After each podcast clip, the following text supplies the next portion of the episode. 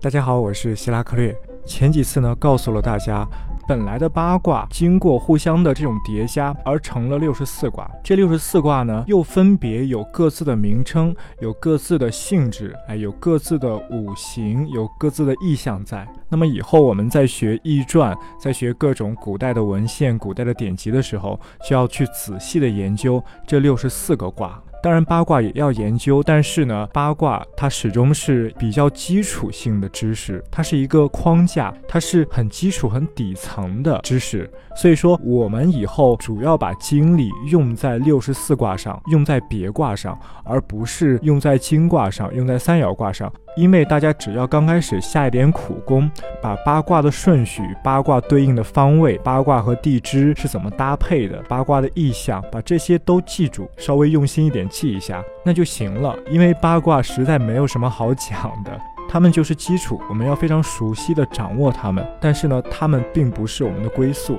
好，我们继续来再讲一个知识啊。首先呢，给大家说一句话，叫做阴阳交锁，生三男三女。啊，三男三女，另外一种说法就是三阳三阴，男就对应阳嘛，女就对应阴嘛，一共有八卦，除了乾坤两卦，八减二等于六嘛，那剩下的六个卦，它其实叫做六子卦，这六个卦可以被理解为乾卦和坤卦的后代，理解为他们的儿子和女儿。好，给大家说一下定义啊，因为乾卦是由三个阳爻组成的，那么。我们把乾卦自下而上一爻、二爻、三爻，它们分别变一爻，就可以分别得出来三个其他的卦。比如，我们把乾卦的一爻变成阴爻，那么得出来什么卦？得出来了巽卦，就是刚才说的巽下断那个巽卦。那如果我们把乾卦的二爻变成阴爻，一爻不再变了，只变二爻。那么我们得出来一个离卦，离中虚。如果我们如果我们把乾卦的三爻变成阴爻，一爻和二爻都不变啊，那么我们就得出来了兑卦，兑上缺。由乾卦三个阳爻之中的任意爻改变其阴阳的性质而得出来的那个卦，就叫做乾坤的女儿。啊哈，因为乾卦有三个爻，它可以有三种变化，所以说就得出来了三个女儿。那在这三个女儿之中呢，改变一爻的那个卦是长女，改变二爻的那个卦是中女，改变三爻的那个卦是幼女。啊，就是在家里的排位或者说是呃年龄的大小。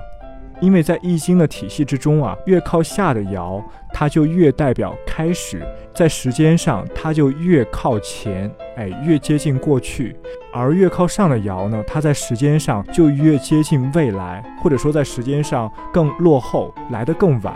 所以说，乾卦改变一爻所得出来的卦是长女，而它为什么是长女呢？它为什么不是长男？因为它这种变化是从阳到阴。而且它改变之后，巽卦只有一个阴爻，有两个阳爻。那么大家记住啊。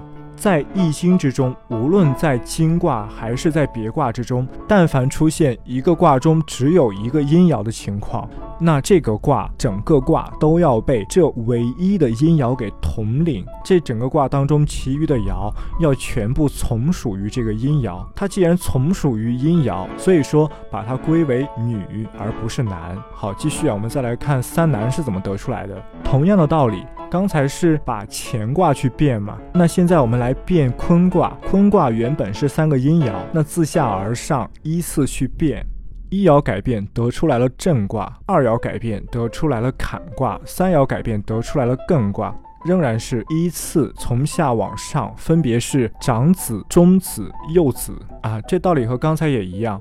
如果一个卦中仅有一个唯一的阳爻，那整个卦都要从属于这个阳爻。所以说，震卦、坎卦和艮卦，它们的性质是阳的。虽然它们当中阴性多，但是这些阴呀，它们都是要以这个阳为首的。所以说，它对外表现出来阳性。